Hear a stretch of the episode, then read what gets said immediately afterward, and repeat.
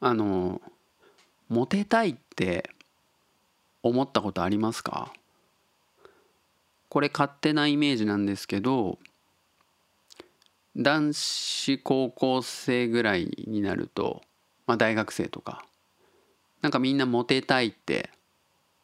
言ってるようなイメージありませんか？あのバンドマンがバンドを始めたかけのエピソードトークとかでモテたかったからみたいなよく聞きそうな話ですよね。なんとなくですけど、まあ、男子が言いがちというかわかんないですけど女性ももしかしたら言ってるのかもしれないんですけどでいわゆるそのイケメンって言われるジャンルに所属されてる方々って基本的にモテるじゃないですか。で僕は、えー、そういうジャンルにカテゴライズされるタイプではないのであのそういうのを体験したことはないんですけど想像するにモテるっ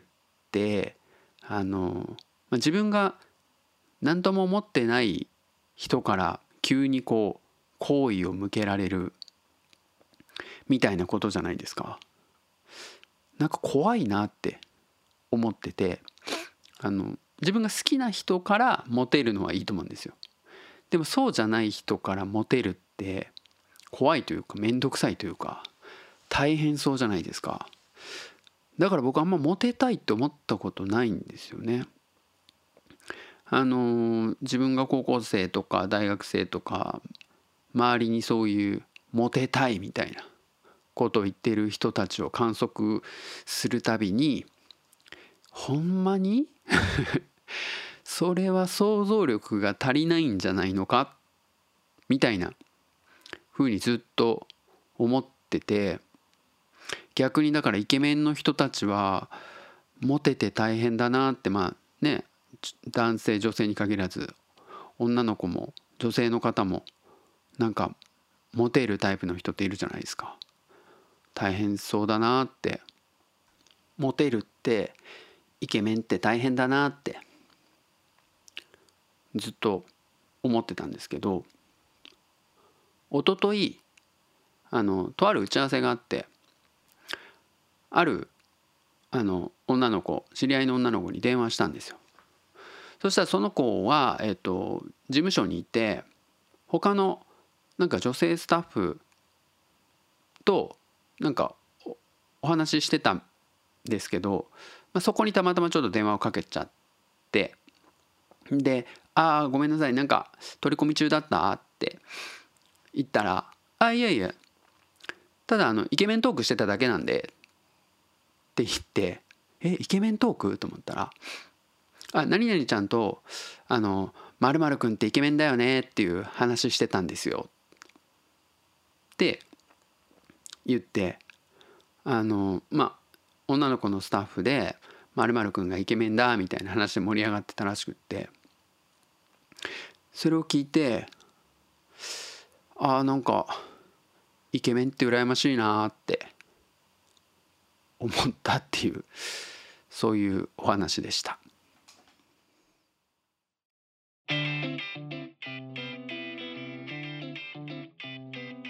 メイクフレンド実験レイスペースボルケーノはい始まりました。メイクフレンド実験レイディオスペースボルケーノ僕が鳥取生まれギターポップ育ちのゲージです。大阪市在住です、えー、この番組は音声メディアを通じてリスナーと MC が友達になることができるのかを実験していくポッドキャスト番組です。はいというわけで今日が、えー、第40回ということで早くももう40回目に来てしまいました。えーと、早速ですね、えー、Twitter 改め X 上で見つけた感想をちょっと紹介していきたいと思うんですけどもえっ、ー、とですねまず、えー、ドブで寝たクッシーさんがえっと、第37回このギターポップで育ちましたの、え回の感想を、え短くつぶやいてます、え今更聞きましたがフェチ同じでした。これあれですね多分足フェチ足フェチの話ですよねきっとね。これあの えっと明日クッシーに会うのでちょっとクッシーにちょっとね詳細聞いてみようかなと思います。はい。あとえっ、とメグさんですね。メグさんもこの37回ギターポップ回の感想をつぶやいてくれてます。えー、同世代なんでご飯屋さんで喋ってるみたいに聞きました。まだまだ聞き足りない。エレクトリックグラスバルーンも外せないって書いてますね。エレクトリックグラスバルーンめっちゃ久々に聞いたな。この文字列久々に見ました。はい。エレクトリックグラスバルーンもめっちゃギターポップキラキラしてますよね。はい。あとえっ、とですね次がはるさんですね。はるさんは、え第38回の「寝床争奪ババ抜き勝負」の回の感想をつぶやいてもらってます、えー、フェリーの席は秀村さんに全て操られてたんだろうな 笑い。かっこして、えーと私の地元の方言は同じ県内ですら使われてないです。ってつぶやいてくれてますね。宇宙的大噴火のハッシュタグでつぶやいてくれてます。そうですね。あの寝床争奪ババ抜き勝負のねそう秀村君に全て操られてたんじゃないかっていうねそうかもしれないですね。あと方言。えっ、と地元の方言。ねあのはるさんこの前ライブ会場で会った時に鳥取弁って可愛いんですねって言ってくれましたよね。そうあのだから地方によってはあの同じ都道府県内でも広いところはあの地域によって全然方言違ってたりしますよね。鳥取も東部と西部でだいぶ違うような気がしてますね。あとえっ、ー、とね SMK 法じさんが、えー、と前回の周さんゲスト会の件でつぶやいてくれてます。えー、シュウさんが僕のことを認識すれしてくれてたなんて嬉しすぎる。そしてケイジ君のポッドキャストのクオリティの高さは凄まじいキャリアとセンスとジングルのクオリティとラジオが好きすぎることなのかな、えー、安定感最高スペースボール系のの真似したくなるってつぶやいてくれてます。ありがとうございます。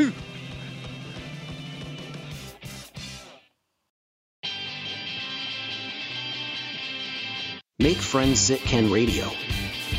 Space Volcano.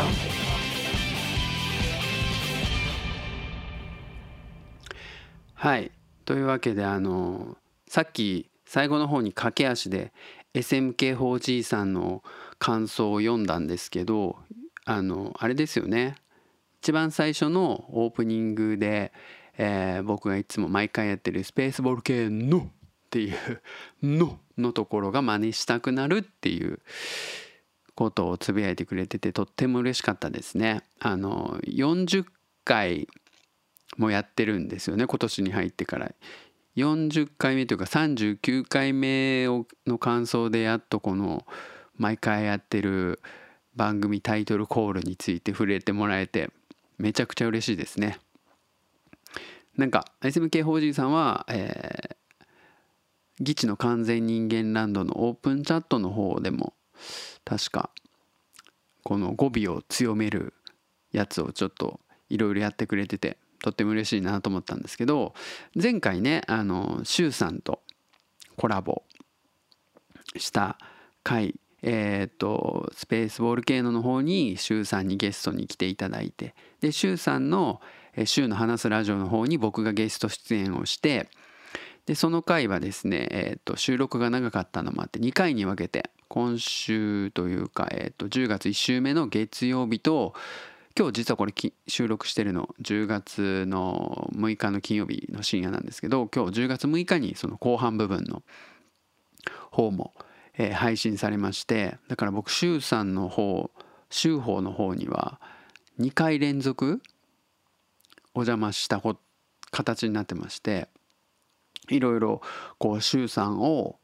えー、深掘りするというか週3入門ということをやらせてもらったんですね。あの周さんがめちゃくちゃいっぱいいろんなこう情報発信をしてるとかポッドキャストをいっぱいやってるしあのいろんな、えー、ポッドキャストにゲストに出てたりして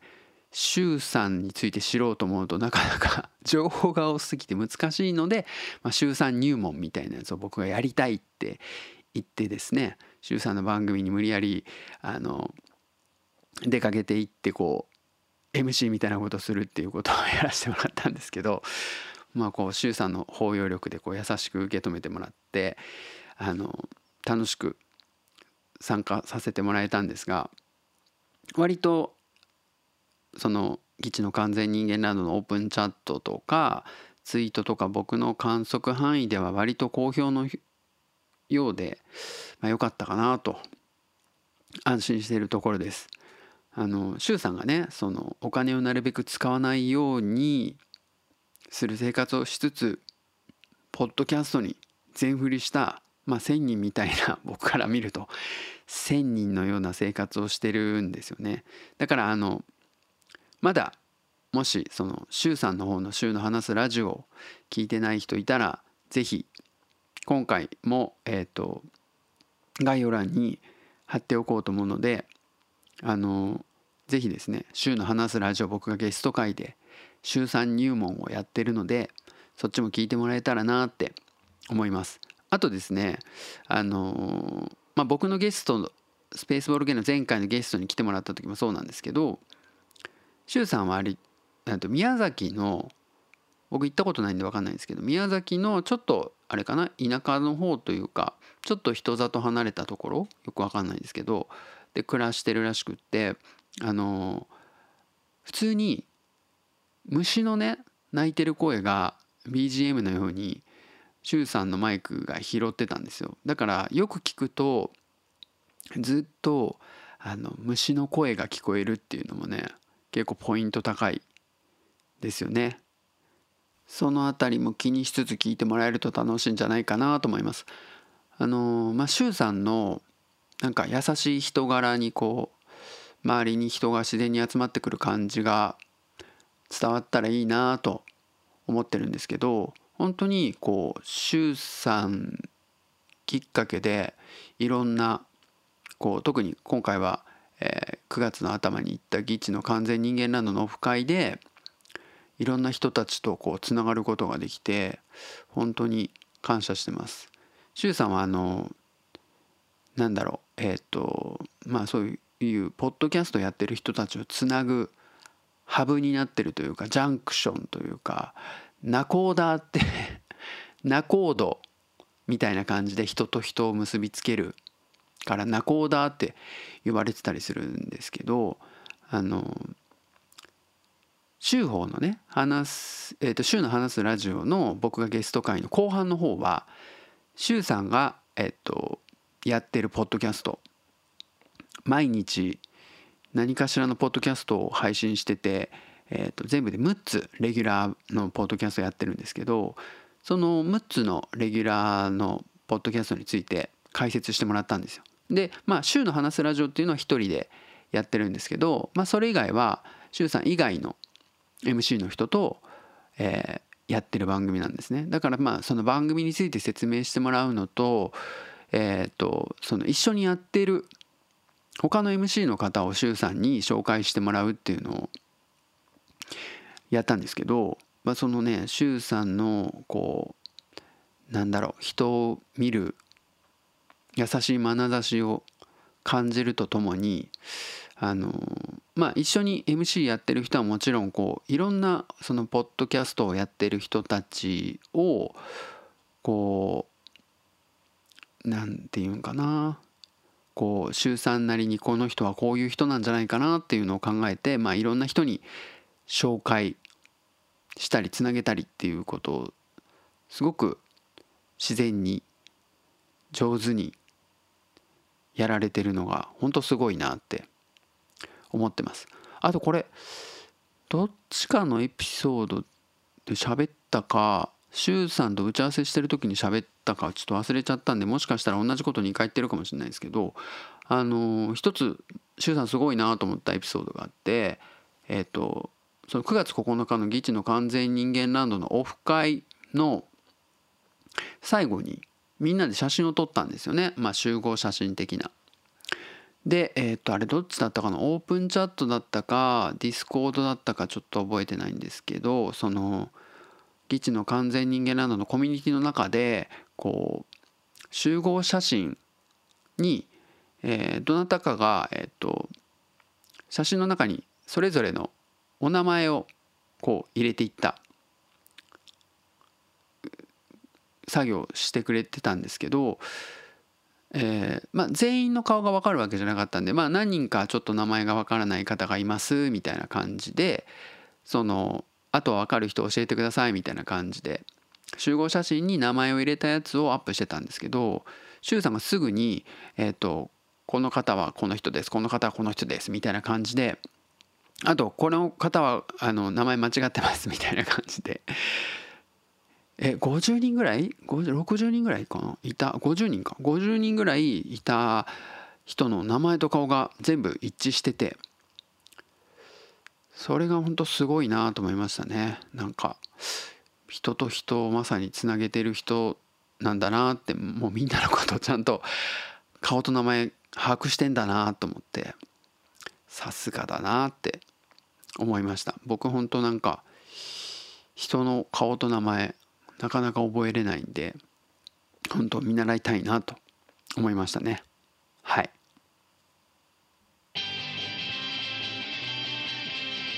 Make friends sit Ken Radio. Space Volcano.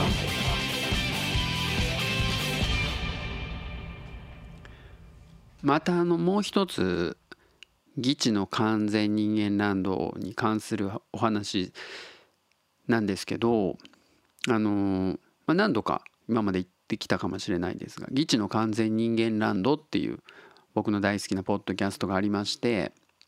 まあ、そのポッドキャストがねあのスポンサーをすることでまあえー、お金を払うことで自分の宣伝したいものを宣伝できるスポンサー会っていうのが月に1回あるんですよね。だから「ギッチの完全人間ランド」毎週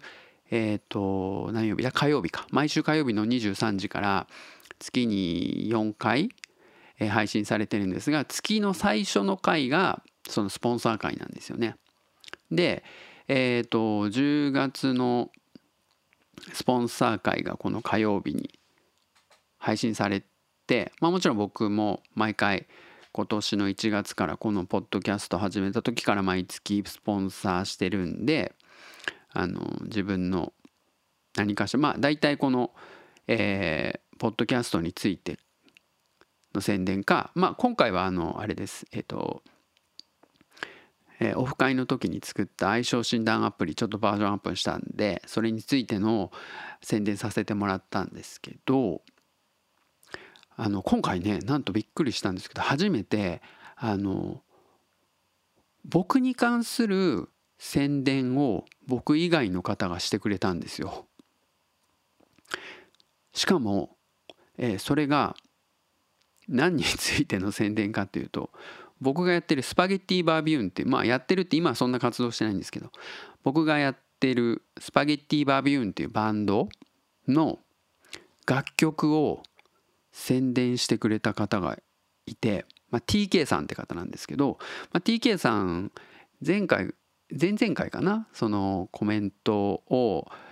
えー、ツイートしてくれてたのを紹介した方なんですけど、まあ、TK さんはなんかもともとバービューンのことを知ってくれてたみたいで、えー、スパゲティバービューンの「ホースカミング」っていう曲をわざわざお金を払ってスポンサーしてあの紹介してくれたんですよ。そのスペースボール系のやってるケイチ君が、えー、やってたスパゲッティバービューンというバンドの「ホースカミング」っていう曲が好きですって。あ夏の終わりにすごく聴きたくなるんですみたいな感じで。であのバビューンの曲は1曲だけえっと配信で聴けるんですね。それはあのギターポップのコンピに収録されてる曲なんですけどでもそれ以外はその過去にリリースしてる音源 CD とかあの配信リリースとかもしてたんですけど、えー、いわゆる今のそのサブスクでは聴けるのは本当そのギターポップコンピに収録されて1曲だけでそれがあのサブスクでは聴けないんですけど実はあのサウンドクラウドっていうサービスでは、まあ、そこにこっそり上げてるんでスパゲッティバビューの曲何曲か聴くことができるんですよ。でも TK さんが、えー、宣伝してくれてた「ホースカミング」っていう曲はそこに上がってなかったんで あの TK さんがねわざわざギッチ缶で「ホースカミング」を宣伝してくれたのでそれを聞いてすぐに僕はですねあのサウンドクラウドにあの全然メンバーとかに相談することもなくホースカミングをアップしてます。アップしました。はい。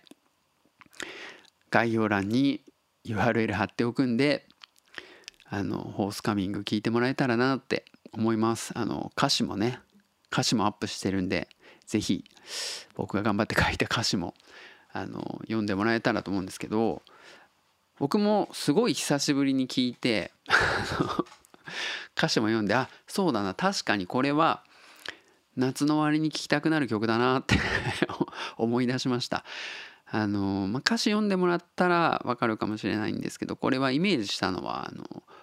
高校3年生の夏の終わりから、えー冬にかけてのをイメージして書いた歌詞ですね。それを久しぶりに思い出しました。あのこれえっ、とジャスラックとかそういうのに登録してないんでここで今かけようと思ったら全然かけても問題ないような気がするんですけど まあなんかそれをちょっと違うかなと思ったんであの聞きたい聞きたいなと思った人が聞いてもらえたらいいなって思います。あのちーこさんのね前ゲストに来てもらったバビューンのボーカルのちーこさんの何とも言えない魅力的な声がこうキュンとさせる感じがあるので聞いてもらえたらなと思いますはい「ホースカミング」っていうね夏の終わりの曲ぜひ今今この時期にこそ聞いてみてくださいはい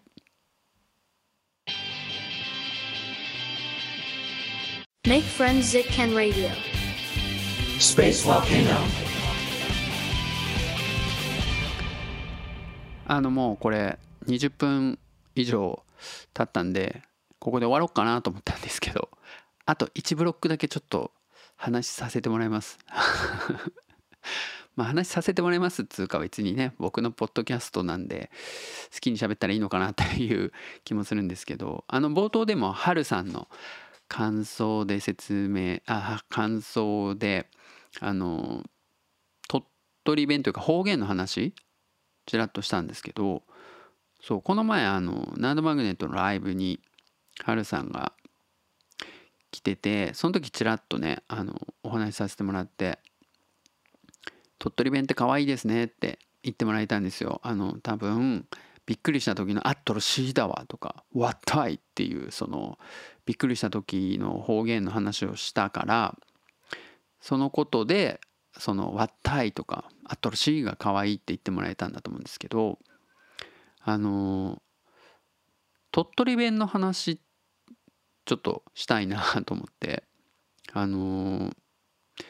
鳥取弁可愛いって言われた時に思ったんですけどうるせえやつらってある一定の年齢以上の人だとパッとわかると思うんですけどね。漫画で「サンデー」で連載されてた「うるせえやつら」っていう漫画の、えーラムちゃんって女の子いるじゃないですか。あの虎柄のビキニみたいな衣装着た可愛らしい女の子。ラムちゃんのその口癖が「何々だっちゃ」みたいな「だっちゃ」っていう口癖があありますよね。あれね鳥取弁にもあのあるんですよ「何々だっちゃ」って。本当に普通にうん語尾につくんですよ「何々だよね」僕イケメンだよね。鳥取弁で言うと「僕イケメンだっちゃ」みたいな「なんとかだよね」を「だっちゃ」別にそのラムちゃんが言うから可愛いんですけど普通にその辺のおっさんとかもう「何々だっちゃ」って言うんですよね だから別に本当は「何々だっちゃ」って全然可愛くないラムちゃんが言うから可愛いですけどなんか可愛い鳥取弁っていうワードから何々だっちゃっていうなっていうのを思い出したんですよね。で他になんかあるかなと思って考えたんですけどあの僕まあ鳥取生まれギターポップ育ち、まあ、鳥取生まれでえっと高校3年生の後浪人したんでまあ、えー19歳まで鳥取にいたんですよ。まるまるまあ約20年鳥取にいたんですね。で大学生になってから車の免許を取る時にあの鳥取で取ったんですよ夏休みだったかな。鳥取に夏休み帰ってる間に、まあ、鳥取の教習所で取ったんですね。で関西に住んでる人はよく知ってると思うんですけど鳥取であの合宿免許っていう合宿して教習所に合宿をしてあの短い期間で免許を取るみたいな合宿免許免許合宿？合宿免許みたいな、まあ、パックツアーみたいなやつがあるんですよね関西の人はよくその鳥取の教習所に合宿免許取りに行くみたいなのがよくあってで僕がえっと神戸大学は神戸行ったんですけどまあ夏休みに、えー鳥取に帰って自宅から通いながらその教習所通ったんですけど合宿免許で取りに来てる、まあ、関西の若い人たちがやっぱいっぱいいたんですよね僕が、えーと免許を受け取りに行った時に。であのーまあ実技は教習所の先生と1対1なんであれなんですけどその講習受ける時って、えー黒板の前に、えー先生がいてで、まあ、生徒として、まあ、受講生がいるわけなんですけど僕がその受けてた時ってその半分か半分よりちょっと多いぐらい、えー合宿で免許取りに来てる関西の若い人たちというか、まあ、その時僕も 若かったんですけどあの関西の人たちが半分以上いたんですよね。で、えーまあ教習所の先生が授業をしてるんですけど授業はまあギリギリ、えー共通語というかまあ普通の 普通のまあ普通の日本語ですよ授業はね。だからあの教科書に沿った内容を話してる時は何言ってるか分かるんですけど時々こう、まあ、フリートークみたいな、まあ、エピソードトークというんですかね。自分のこう、えー車運転してて、まあ、こうこうこうこういうことがあったから危険だったみたいな、まあ、エピソードトークみたいなやつ挟むじゃないですか。授業の合間に。でそのエピソードトークになると教習所の先生鳥取の人ですよ。もちろん鳥取の教習所なんで。その鳥取のおじさんの先生がエピソードトークになった途端まあまあきつめの鳥取弁になって。でそネイティブなんですよ僕は。鳥取生まれ。20約20年鳥取にで暮らしてたんですけど。ネイティブの僕でもその鳥取弁が濃濃すぎてその 先生が喋ってるエピソードトークの半分ぐらい理解できないみたいな。ことがあったんですよだから多分合宿で来てた関西の人たちはほぼ何言ってるか分からなかったと思うんですよね。ってぐらい鳥取弁きついと本当何言ってるか分かんないっていうのがあってちょっと僕今回あのもう関西で過ごしてる期間の方が長いんですけど鳥取弁どんなのあったっけなと思ってちょっといろいろ考えてみたんですが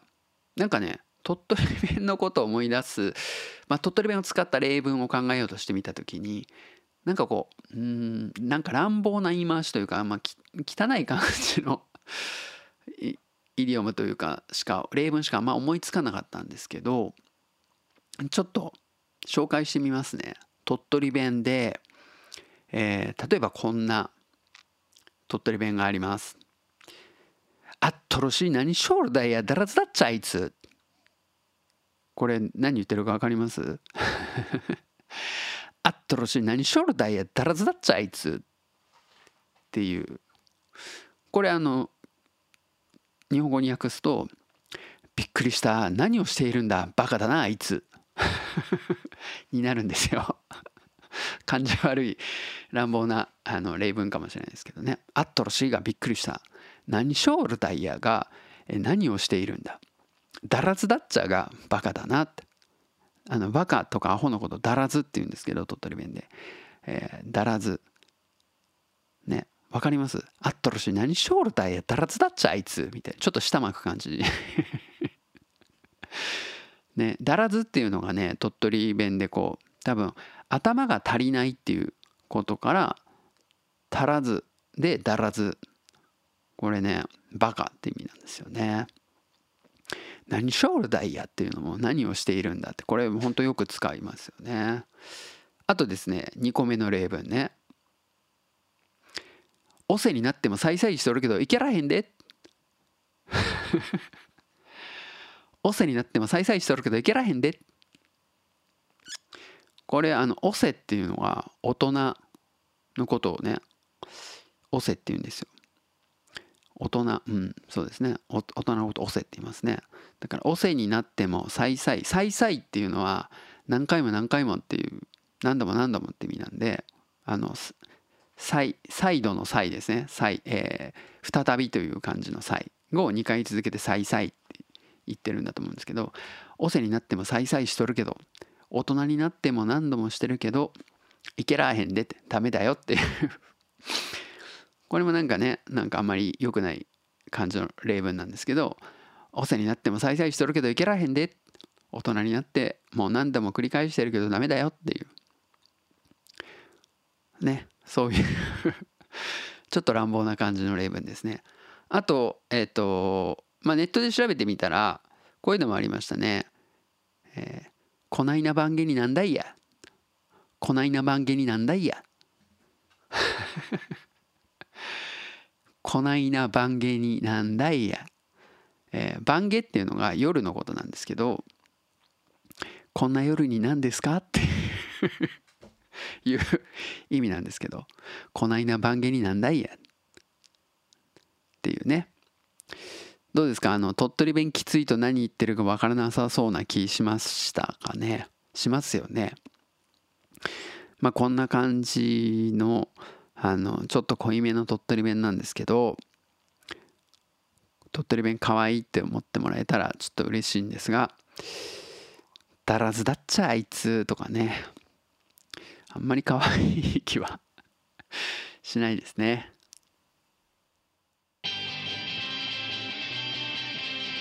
Make friends, Zipkin Radio. Space Volcano. というわけでエンディングです。えっ、と最初の方にもちらっと言ったんですけど今日は、えー10月6日の金曜日の深夜というかもう日付変わって7日の土曜日になっちゃったんですけど普段はあのなんかね日曜日に撮って月曜日の日付変わった時にパンって出すっていうなるべくこうあの撮ってすぐ出すみたいなことやってるんですけどあの今回はですねちょっと早めに撮ってますっていうのはこの土日に、えーついにですねあのオフ会、えースペースボルケーノのオフ会としての、えー大人の修学旅行っていう一泊旅行 に出かけるんですよ。なんでまあ配信してる時にはもうその、えーオフ会旅行大人の修学旅行終わってるんですけどおそらくその土日いっぱい、えー使って遊ぶので日曜日に撮ることが難しいだろうなと思って金曜日の夜に撮ってます。だから本当はもう土曜日の今1時も半半になりかけてるんで本当は早く寝てね明日朝一からみんなで遊びに行くオフ会をするんでちょっと早く寝ないといけないなと思いながらこんな時間になってしまって。まあとにかくすごい楽しみにしてますね。また、えー詳細の報告はおそらく次回のスペースボール系のでやろうかなと思ってます。あとまあ近況としてはあのずっと言ってた「えースター・ウォーズ」のスピンオフドラマの「あそうか」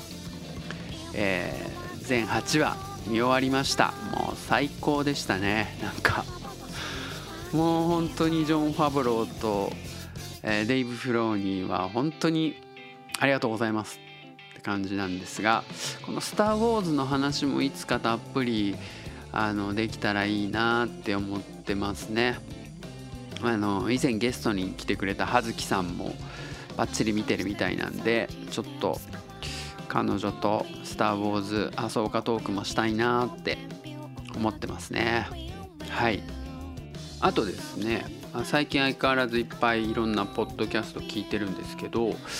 ツイッターあ X か。X でねモグタンがなんかツイートしてた「ゴリラの乙女の散らかしラジオ」っていうのをなんか見つけて聞いてみたらすごい面白かったんですよ。僕前から言ってるようにあの仲良しの2人がわちゃわちゃ話してるポッドキャストがすごい好きで、まあ、モグタンがやってる「愛があるのが当たり前」っていう